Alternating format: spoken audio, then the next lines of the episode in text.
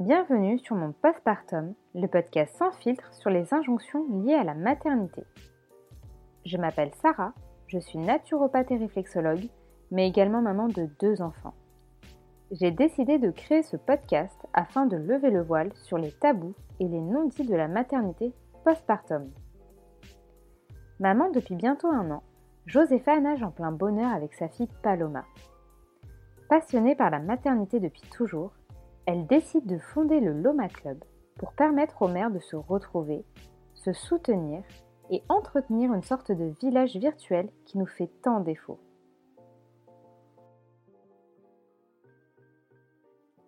Euh, donc quand ma mère était enceinte, bah, du coup bah, j'avais 16 ans, euh, donc j'ai des souvenirs vraiment euh, de mon petit frère bébé. donc ça, je me souviens de certaines choses où bah, je me rendais bien compte qu'avoir un nouveau-né, c'est pas le truc le plus, le plus facile au monde.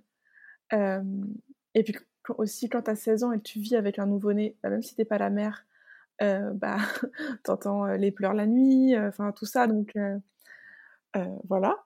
Et puis après, en ce qui concernait mon postpartum, oui, j'étais un petit peu au courant parce que je connaissais déjà pas mal de doulas. Moi, j'avais moi-même fait appel à une doula durant ma grossesse.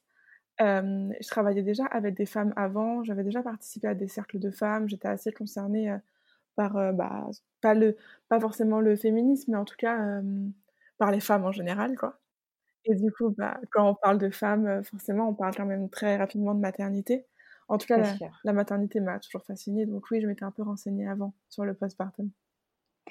Et euh, pourquoi tu as fait appel à une doula? Enfin, C'était euh, pour te rassurer C'était euh, c'était quoi ta motivation à la base? Ma motivation à la base, c'était... En fait, quand je suis tombée enceinte, je me suis rendu compte que je connaissais rien de la grossesse. Rien du tout. Et, et ben du coup, j'ai comment dire, je sais pas trop pourquoi j'ai fait appel à une doula en fait, très sincèrement. J'avais besoin d'être entourée de femmes qui savent ce que je, enfin, qui connaissent ce que je traversais à ce moment-là. Et puis j'ai lu un livre extraordinaire qui s'appelle Le guide de la naissance naturelle de Ina Megastine, qui m'a assez bouleversée. Et suite à ça, ouais, j'ai envie de voir une doula parce que j'avais une sage-femme, mais je trouvais que c'était très médical et que même si elle était géniale, on n'a pas vraiment le temps de se parler j'avais besoin de parler à des femmes en fait. Et bah, une doula, c'est vraiment fait pour ça. Et voilà. Ouais, donc c'était un petit peu pour te rassurer, t'encadrer et t'apporter un. Je sais pas si on peut dire le mot réconfort, mais c'est vrai qu'en France, on a, on n'a pas, on n'a pas cette prise en charge en fait sur cet aspect-là. Bah, c'était surtout plus pour me donner de la confiance que du réconfort. Du réconfort, j'en avais chez moi, euh, mais j'avais besoin qu'une femme qui a accouché et qui connaisse l'accouchement me dise tu peux le faire. Et euh, sur les réseaux sociaux, on a l'impression que tu es quand même vachement proche de ta maman. Euh, est-ce que tu as fait appel à elle indirectement pour t'aiguiller, euh, te faire part de sa propre expérience pendant la grossesse, pour l'accouchement, mais surtout pour l'après? Mmh, Pas vraiment. on se parlait souvent parce que je la vois assez régulièrement, mais je ne demandais pas vraiment de conseils, non. Et c'était pour, euh, pour, enfin, pour quelle raison, sans indiscrétion? Bah, mmh, je sais pas trop en fait. C'était, on se parle de tout, vraiment, tout le temps, mais j'avais pas besoin en fait de ses conseils. Je voulais vivre ça par moi-même. En fait, comme tu l'as dit, je suis assez proche d'elle, et il y a des choses que je trouvais important de vivre par moi-même en fait. Et on est, on est très proches, mais très différentes. Et du coup, on n'a pas du tout la même vision Enfin, c'est ce que je trouve aussi magique dans notre relation, c'est qu'on peut s'aimer et se parler alors qu'on est très différentes et qu'on a des points de vue euh, totalement différents sur euh, beaucoup de choses. Du coup, ouais, je voulais pas ces conseils parce que la façon dont elle, elle l'avait vécu, c'était pas la façon dont moi je voulais le vivre. Ouais, tu voulais vraiment vivre ton, ton expérience sans être forcément, entre guillemets, parasité par euh, peut-être le vécu de quelqu'un d'autre. Ouais, exactement. Et ça, elle l'a très bien compris, donc c'était même pas un débat entre nous en fait. Ah, bah c'est cool. Parce que c'est vrai qu'il y a des mamans, des fois, qui pourraient se sentir vexées d'être mises un peu de côté et, euh, et, de se laisser devancer par une doula ou autre. Quoi. Donc, c'est plutôt cool. Et euh, toi, à ce moment-là, je sais que quand tu étais enceinte, euh, tu étais sur les tournages de tes deux documentaires. Enfin, je crois que c'était Meuf et Mère. Enfin, je sais plus si tu avais fait les deux en même temps. Non, non, juste Mère. Meuf, je l'avais fait l'année d'avant.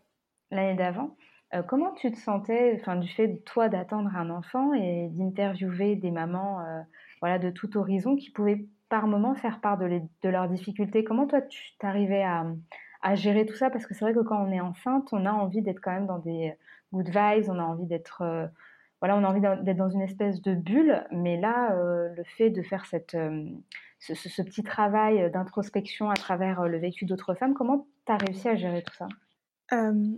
C'est intéressant comme question parce que sur le moment, je ne me suis pas du tout posé cette question-là.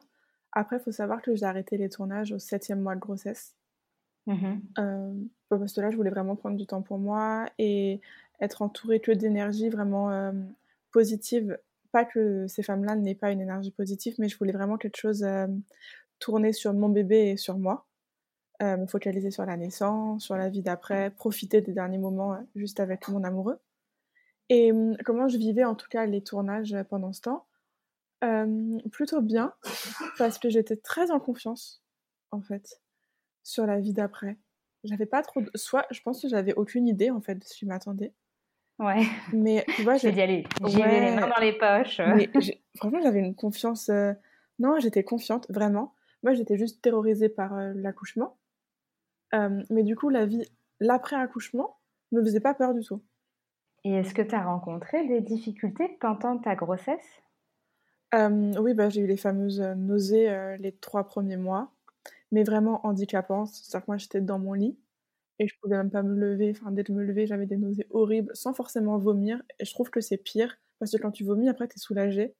Mais quand tu n'arrives pas à vomir, c'est hyper handicapant.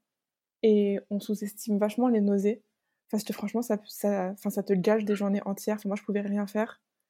Euh, je faisais beaucoup de malaise vago. Beaucoup, beaucoup, beaucoup. Genre plusieurs par jour. Euh, donc ça, c'est hyper handicapant aussi. Tu prends le métro, tu fais un malaise. Euh, t'es, dans la rue, tu fais un malaise. T'es dans ta cuisine, tu fais un malaise. Donc au final, tu passes ton temps genre, dans ton lit. Ouais. et puis t'as vite fait le tour de Netflix ou de tous les livres chez toi. Donc en vrai, tu t'ennuies. Donc les quatre premiers mois, franchement, c'était vraiment relou. Moi, j'ai pas du tout euh, aimé, être enceinte au début, vraiment pas. Et hum, le deuxième trimestre, bah, je pétais la forme. Ça, je pense que tout le monde, enfin, 90% des femmes voient de quoi je parle. Et puis le dernier trimestre, je me suis juste sentie lourde et j'ai trouvé ça long, en fait. voilà. ouais. Euh, mais du coup, tu te hum, parce que tu disais, voilà, je ne pensais pas trop à l'après, c'était une volonté de ta part ou c'est parce que c'est dans ta nature de prendre les choses un peu comme elles viennent?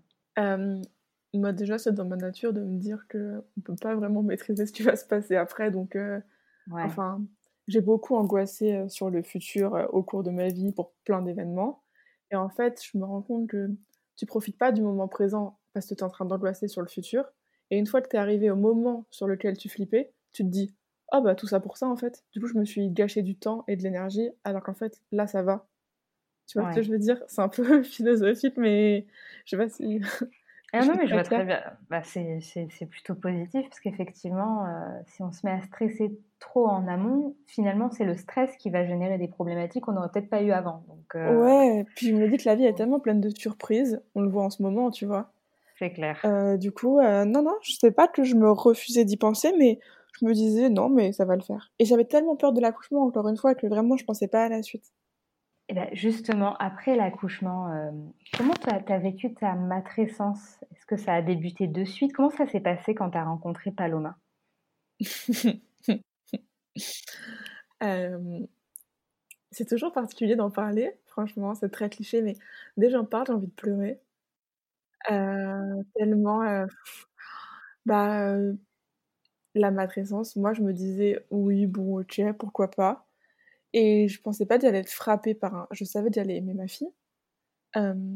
mais en fait, c'est même pas. Je ne, je ne sais pas mettre de mots dessus.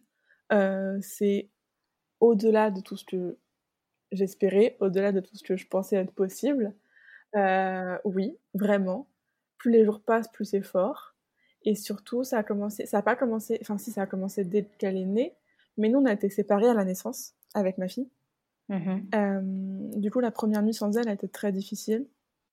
Et après, on s'est retrouvés petit à petit. Enfin, elle était en soins intensifs, je ne pas la voir. Et du coup, ça a créé autant un autre lien, tu vois. Je pense que les mamans qui ont été séparées de leur bébé à la naissance voient très bien de quoi je parle.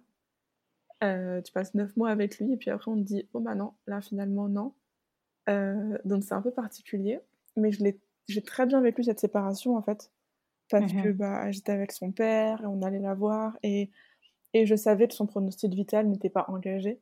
Et du coup ça change tout parce que je n'ose même pas imaginer ce pourcent quand on n'est pas sûr de la vie de notre bébé. Mais du coup moi c'était dur mais comme je savais qu'elle n'était pas en danger ça me permettait de relativiser en fait. Ouais je vois ce que tu veux dire et pendant toute, parce que la matrescence finalement ça débute bah, après l'accouchement, enfin en tout cas au moment où on rencontre l'enfant, et puis ça se poursuit bah, à tout jamais, j'ai l'impression. Euh, et là, tu as l'air de dire quand même que tu as une relation assez euh, forte avec ta fille, voire même fusionnelle, que c'est un amour euh, incomparable. ton conjoint, il a réussi à trouver à se faire une petite place au milieu de ce binôme ou comment ça se passe? Comment ça s'est passé? En fait, mon conjoint, euh, il n'a pas du tout réussi à se faire une petite place au milieu de ce binôme. En fait, on n'est pas un binôme, on est un trio, vraiment, tous les trois. Ouais. Euh, et ça s'est fait tout de suite. Euh, déjà, on a une relation très forte avec, avec mon mec. Et le fait d'avoir une autre fille, ça a juste renforcé ça. Et elle est venue se greffer à nous. Et voilà, il n'y a pas eu la je me suis jamais sentie plus proche de ma fille que de mon mec, ou je l'ai jamais senti lui plus proche d'elle que de moi, parce que lui est très proche aussi de sa fille. Mmh euh, non, on fonctionne vraiment au trio.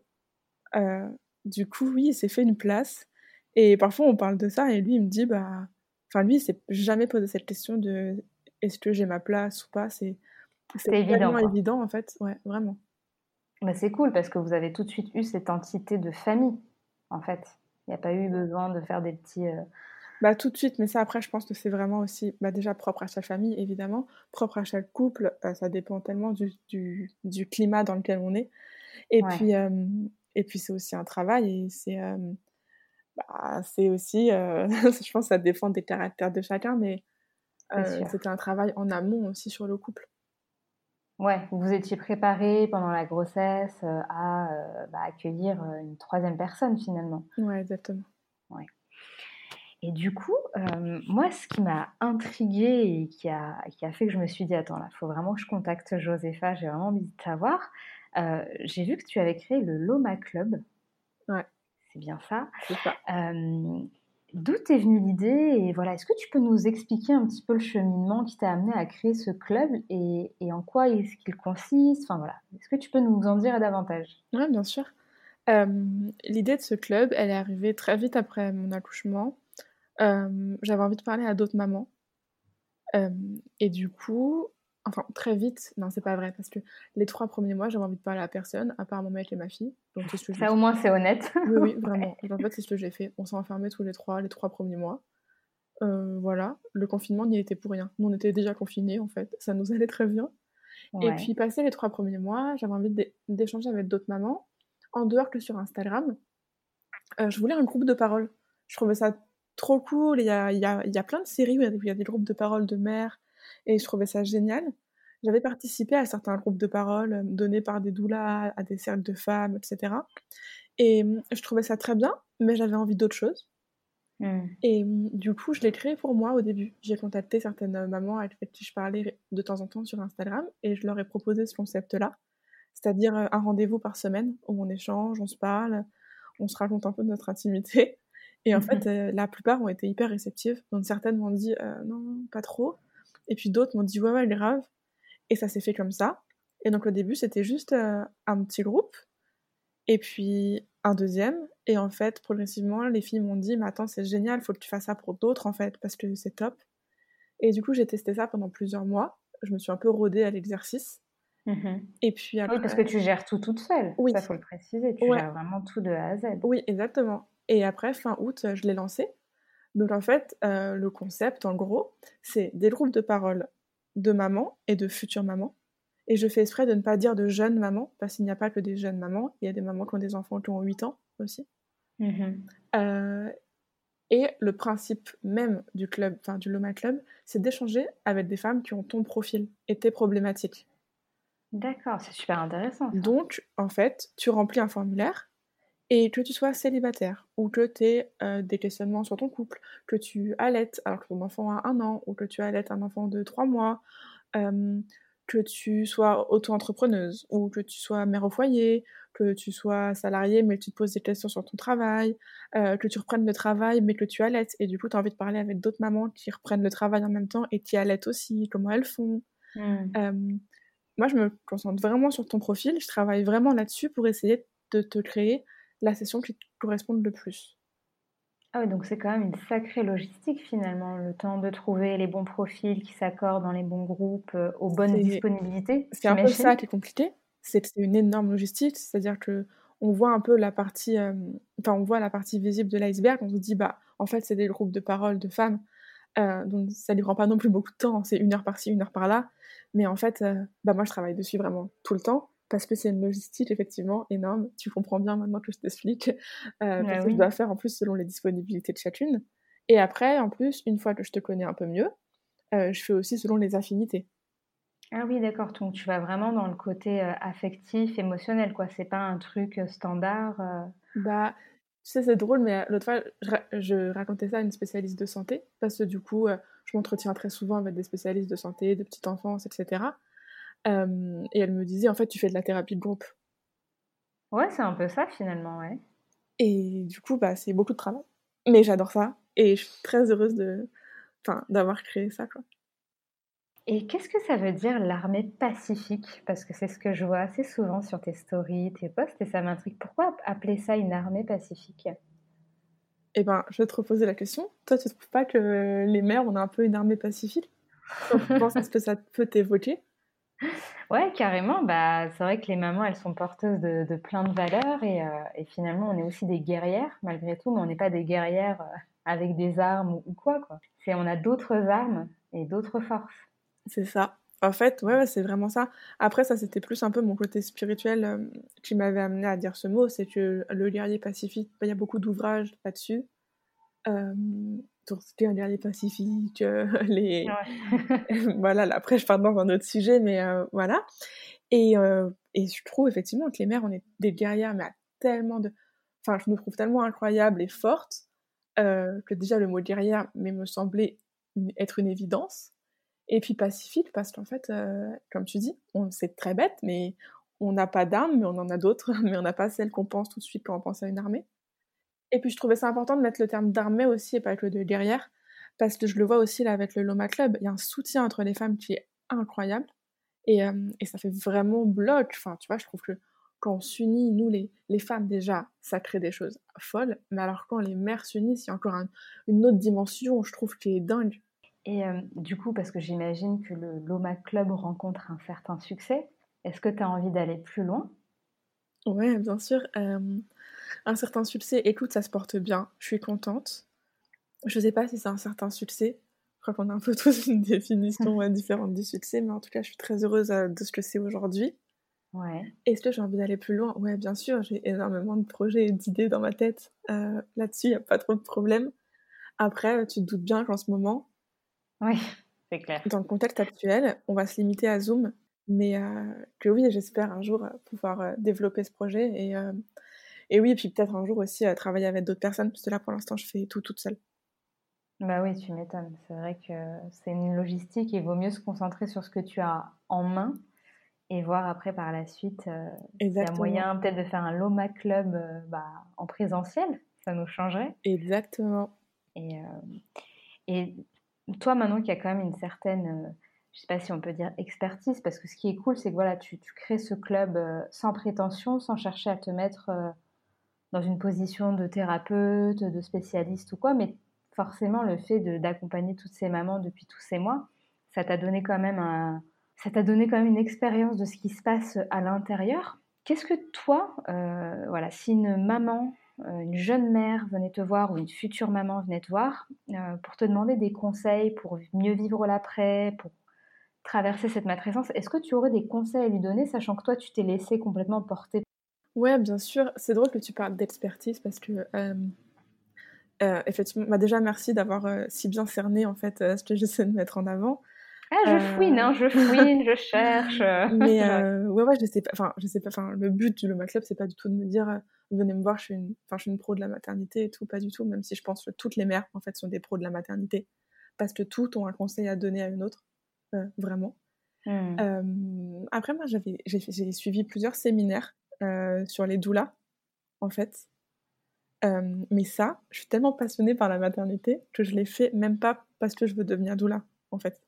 Ah oui, c'était pour ta propre culture, si on peut dire ça comme ça. Exactement, ça me passionne tellement que bah, j'ai suivi ces, séminaires-là, qui sont des petites formations, hein. enfin des petites, je mets petites parce que séminaire, on imagine des choses petites, mais j'ai suivi des programmes parfois assez, tu vois, genre assez riches, où j'avais l'impression qu'en fait, à l'école, on nous apprend rien. Enfin, je suis retournée en cours de physique et de SVT et de biochimie, quoi. et ça, ça me passionnait. Mais j'ai pas fait ça, tu vois, pour me dire, pour me crédibiliser aux, yeux du Loma Club, parce que de là, j'en parle pas, pas très souvent. et puis, c'est pas pour l'instant, c'est pas du tout ce que je veux faire. Mais tu vois, je me renseigne quand même un peu à gauche, à droite, effectivement, pour pas non plus parler dans le vent. Savoir, enfin, connaître un peu mon sujet, mmh quand même. et puis, comme tu dis, parler toute la journée avec des mamans, au fur et à mesure, et ben, c'est vrai que bah, je commence à connaître certains trucs. ça, c'est sûr. Euh, mais du coup, si je devais conseiller une jeune maman là aujourd'hui, euh, et ben je lui dirais exactement de se laisser porter par le vent et de prendre conseil des autres mamans autour d'elle euh, et pas forcément de ta mère ou de ta grand-mère parce qu'elles ont oublié et elles ont été mères à une autre époque. Et l'époque joue tellement sur notre maternité. C'est vrai, ouais. je le vois aujourd'hui en fait dans les sessions du Loma Club. Enfin, c'est une évidence.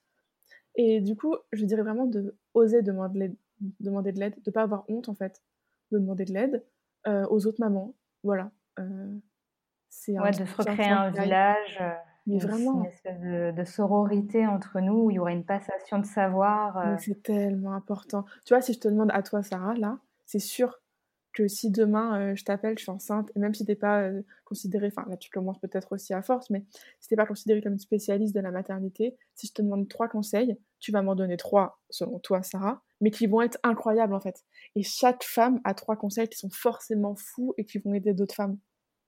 Ouais, je vois ce que tu veux dire. En tout cas, c'est positif parce que finalement, tu essayes de, de, redonner la, la, confiance et la puissance maternelle qu'on nous a quelque part enlevée. Écoute, euh, j'ai pas encore cette prétention-là, mais c'est un rêve. Euh, parce que oui. non, mais c'est ce qui c'est vraiment ce qui transparaît euh, de l'extérieur. Enfin, moi, en tout cas, c'est ce que j'ai ressenti que tu étais tout le temps dans cette euh, motivation de donner de la positivité, de la bienveillance, mais aussi de faire ressortir le, ce qu'il y a de bon en nous et, nos capacités maternelles qu'on peut avoir au fond de nous, mais qu'il suffit, enfin, il suffit de pas grand-chose finalement pour se réapproprier cette puissance, si on nous laisse faire. Mais écoute, pour être totalement franche avec toi, euh, il y a beaucoup de mamans qui viennent, qui me parlent tous les jours et, et qui n'ont pas confiance en elles, parce que tu vois, parce que, et c'est pas de leur faute, c'est qu'on nous a tellement euh, enlevé cette confiance, en fait. Euh, même sans qu'on s'en rende compte, et qui me disent, tu vois, sur ça, j'ai pas confiance, ou même qu'elles elles n'ont même, même, même, pas conscience, elles ont pas confiance, tu vois. Et moi, ça, ça me rend malade, en fait. On, on, sait élever nos bébés, on sait les mettre au monde, en fait. On nous a un jour, par tout ce qui se passe aujourd'hui dans le monde, par la société et tout, sans diaboliser notre société, il y a, y a plein de choses extraordinaires aussi, mais euh, mis ces doutes que ça me, ça me révolte, en fait, ça, tu vois, parce que vraiment, on, on sait faire en fait. On sait faire et, et on est toutes incroyables et c'est en nous. Donc, euh, ouais, j'espère un jour réussir à redonner vraiment, enfin, à, ma petite échelle, tu vois, mais déjà quand une maman me dit que je dois redonner confiance ou que le Loma Club lui donne confiance, mais je vais me coucher euh, sereine. Ta fille va bientôt avoir euh, un an. Donc voilà, maintenant tu as une espèce d'expérience quand même, parce que la première année, c'est pas rien. Euh, toi, comment tu vois maintenant la maternité, le postpartum avec ce recul euh, euh, que tu as maintenant? Mais alors moi, je trouve ça génial qu'aujourd'hui la parole se libère autant sur le postpartum. Ce soit, alors même si c'est beaucoup en négatif en ce moment, c'est bien parce que je trouve que ça aide beaucoup de femmes. Mais moi, pour le coup, j'ai eu un postpartum idéal. moi, j'ai adoré le postpartum. autant, tu vois, la grossesse et tout, c'est pas trop mon truc. Mais le postpartum, euh, je peux faire ça tous les jours. Tu vois. Moi, je peux être en postpartum tout le temps, ça m'embête pas. Même si là, maintenant qu'elle a 10 mois, on commence à plus se marier avec elle un peu, tu vois, j'aime bien. Mais, euh, mais le postpartum, ça, ça, sera, ça restera, je pense, un très bon souvenir euh, dans ma vie. Donc, comment je vois ça Moi, j'ai vu ça comme une bulle, en fait, comme une bulle d'amour. je, je me suis pas du tout concentrée sur le monde extérieur pendant trois mois. j'étais focalisée sur mon mec et ma fille. Et, et c'est tout. Et je crois que c'est ça qu'il faut faire en fait. Ouais, t'as fait vraiment abstraction de tout ce qui aurait pu te parasiter. tout, les conseils, tout, j'ai tout enlevé. Parce qu'on sait hein, que postpartum, on est voué, enfin, on est exposé à des tas de conseils de personnes, oui, très bienveillantes a priori, mais en fait, ça te met juste plus de doutes qu'autre chose et, plus de pression et plus de culpabilité. Or, je ne t'apprends rien en tant que mère. On n'a pas besoin de nous rajouter de la culpabilité. Je crois que ça fait tellement partie du, du package qu'on peut s'en passer, vraiment. Donc, moi, le postpartum, je vois ça vraiment comme quelque chose de positif. Mais encore une fois, pour parler avec des femmes toute la journée, euh, je vois ça comme quelque chose de positif si tu as la chance de pouvoir t'entourer et, et, préparer ça comme tu le mérites, en fait. Ouais. Euh, c'est un vrai travail en amont. Il faut vraiment mettre des choses en place. Et malheureusement, il y a encore trop de femmes qui ne sont pas entourées pour ça. Et voilà, j'espère qu'un jour ça changera. Et j'espère aussi. Ce qu'on met en place en ce moment pour le postpartum, bah, tu vois, ton, ton podcast, il y contribue. Euh, j'espère vraiment que on rendra au postpartum euh, toutes ces lettres de noblesse. Ah, c'est joliment dit. Bah, j'espère aussi, en tout cas. Et, euh, et, toi, quels sont tes projets futurs? Si tu veux bien nous, nous partager ça, si voilà, tu as quelque chose en tête qui soit en lien de près ou de loin avec la maternité ou autre est-ce que tu, souhaites partager ça avec nous? J'ai l'impression que maintenant, depuis que je suis mère, tous mes projets sont en lien avec la maternité, Sarah. Tu vois de quoi je parle? Ouais. J'ai un peu l'impression que mon monde est quand même régi par euh, une petite chose là de quelques centimètres et que toutes les décisions que je vais prendre vont l'impacter de près ou de loin. Donc j'ai l'impression que tout est tout est lié quoi. Tout est lié. Mais là, je prêche une convertie, je pense. Ah totalement. Donc du coup, euh, mes projets futurs, bah, j'adorerais continuer à développer l'OMA. Tellement passionnée par ce projet et passionnée par les femmes euh, qui y contribuent que voilà, euh, c'est fou cette aventure. je suis très heureuse de faire ça, j'espère pouvoir continuer à le développer. Et puis voilà, c'est déjà pas mal.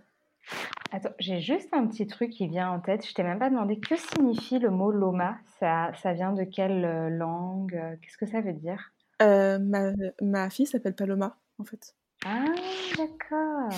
Tout s'explique. Ah oui, bah alors là, vraiment, tous tes projets sont euh, liés de près ou de loin à ta fille, quoi. ah, c'est pas vraiment ça. C'est que là, euh, le Loma Club, c'est elle qui m'a donné l'idée. Je lui devais bien ça. Bah ouais, c'est clair. Mais en tout cas, merci de, contribuer à, à, ta façon et à ton niveau à l'épanouissement des, mamans, hein, qu'elles soient jeunes, non ou non, euh, qu'elles aient eu un bon postpartum ou non. Euh, merci à toi de nous avoir partagé aussi un petit bout de ton histoire. Euh, merci d'être présente sur les réseaux sociaux parce que moi j'apprécie beaucoup ce que tu partages, ton image, le fait que voilà ce soit un peu la vraie vie. Merci, c'est gentil. Que ce soit voilà que ce soit doux, bienveillant, positif. Vraiment, je pense qu'on serait nombreuses à, à le remarquer. Et euh, je te dis à très bientôt, Josepha. Merci beaucoup, Sarah, de m'avoir invitée. C'est trop cool.